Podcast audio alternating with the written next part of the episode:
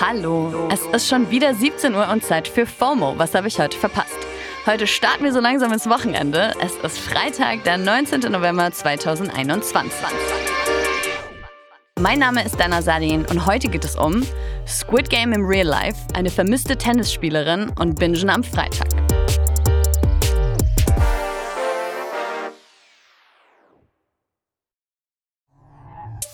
Die Serie, die die meisten ja schon durchgewünscht haben, ist Squid Game. Und ich meine literally die meisten. Die südkoreanische Show ist laut Netflix die erfolgreichste Serie auf der Plattform überhaupt und gerade auch einfach Hype überall. Zu Halloween gab es massenweise von Squid Game inspirierte Kostüme und ja auch schon erste Bemühungen, das Ganze in Real Life stattfinden zu lassen. Der YouTuber Mr. Beast hat zum Beispiel schon 2 Millionen Dollar investiert, um quasi das komplette Squid Game Set nachzubauen und will dort bald eigene Turniere hosten. Also ohne den Part mit dem Gemetzel. Dafür aber mit echtem Cash für die GewinnerInnen. Nach eigenen Angaben hat er dafür weitere 1,5 Millionen Dollar vorgesehen. Auf seinen Socials kann man sich anschauen, wie der Stand der Dinge so ist und das sieht alles tatsächlich ganz schön realistisch aus. Ich bin mal gespannt. Bock auf Real-Life Squid Game Fun hatte diese Woche auch das amerikanische Model Chrissy Teigen. Sie hat kurzerhand die millionenschwere Villa, in der sie mit Hubby John Legend wohnt, zum Squid Game Set ummodeln lassen und eine richtig fancy Party für sich und ihre Rich Friends steigen lassen. Also mit allem drum und dran.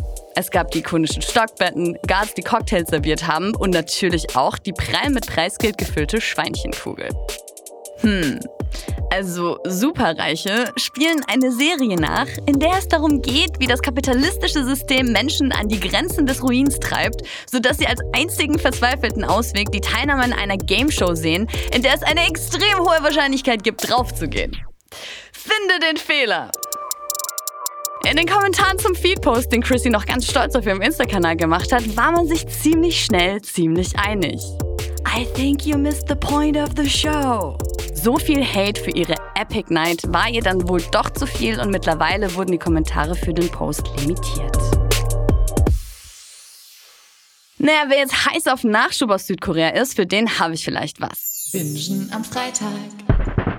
Hellbound ist eine südkoreanische Horrorserie, die schon als Nachfolger von Squid Game gehandelt wird und man kann sie genau ab heute auf Netflix streamen. Es geht um monströse Gestalten, die auf der Erde auftauchen und fun allen Menschen ihren baldigen Tod vorhersagen. Es folgt ein typischer Fall von That escalated quickly und die Menschen kreieren in ihrer Angst langsam aber sicher ihre selbstgemachte Hölle auf Erden. Die zweite Staffel Tiger King ist ja auch gerade raus und die dritte Staffel Succession ist ab dem 22. November endlich auch in Deutschland über Sky verfügbar. Bald können wir uns den dunklen Winter nicht nur mit super Serien versüßen, sondern auch mit Weed. Disclaimer: Wir von der FOMO-Redaktion sprechen hier natürlich keine Empfehlung zum Drogennehmen aus. Nur weil Alkohol gefährlich ist, unbestritten, ist Cannabis kein Brokkoli. Okay? Die Ampelparteien sind ja gerade fleißig am Pläne schmieden und jetzt hat die Koalitionsarbeitsgruppe Gesundheit und Pflege ein Ergebnispapier vorgelegt, in dem es heißt, wir führen die kontrollierte Abgabe von Cannabis an Erwachsene zu Genusszwecken in lizenzierten Geschäften ein. Übersetzt heißt das, die Legalisierung steht bevor. Der Hashtag Legalisierung kommt, alles in Caps, ist in den Trends, alle rasten aus und wir informieren euch natürlich, sobald es etwas Neues gibt. Triggerwarnung. Im letzten Abschnitt geht es um sexualisierte Gewalt. Wer das lieber nicht hören will, kann hier für heute abschalten. In Mexiko sind gestern die Finals der Tennisprofi-Tour WTA zu Ende gegangen. Gewonnen hat Garbiñe Murguza aus Spanien.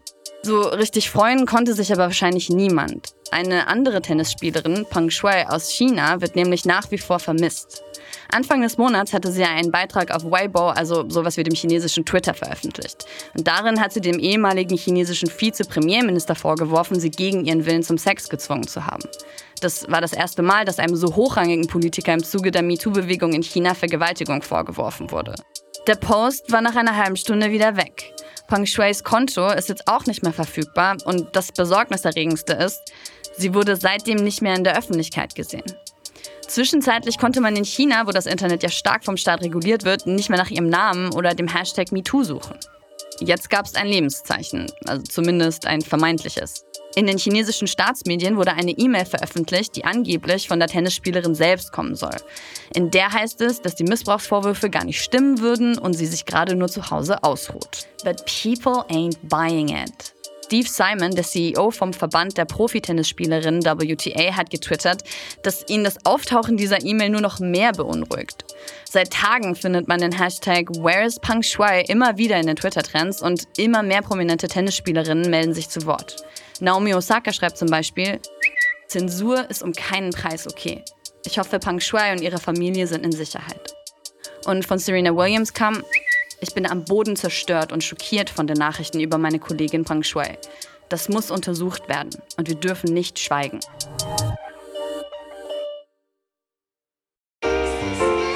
Das war's für heute mit FOMO und wir hören uns morgen wieder hier auf Spotify.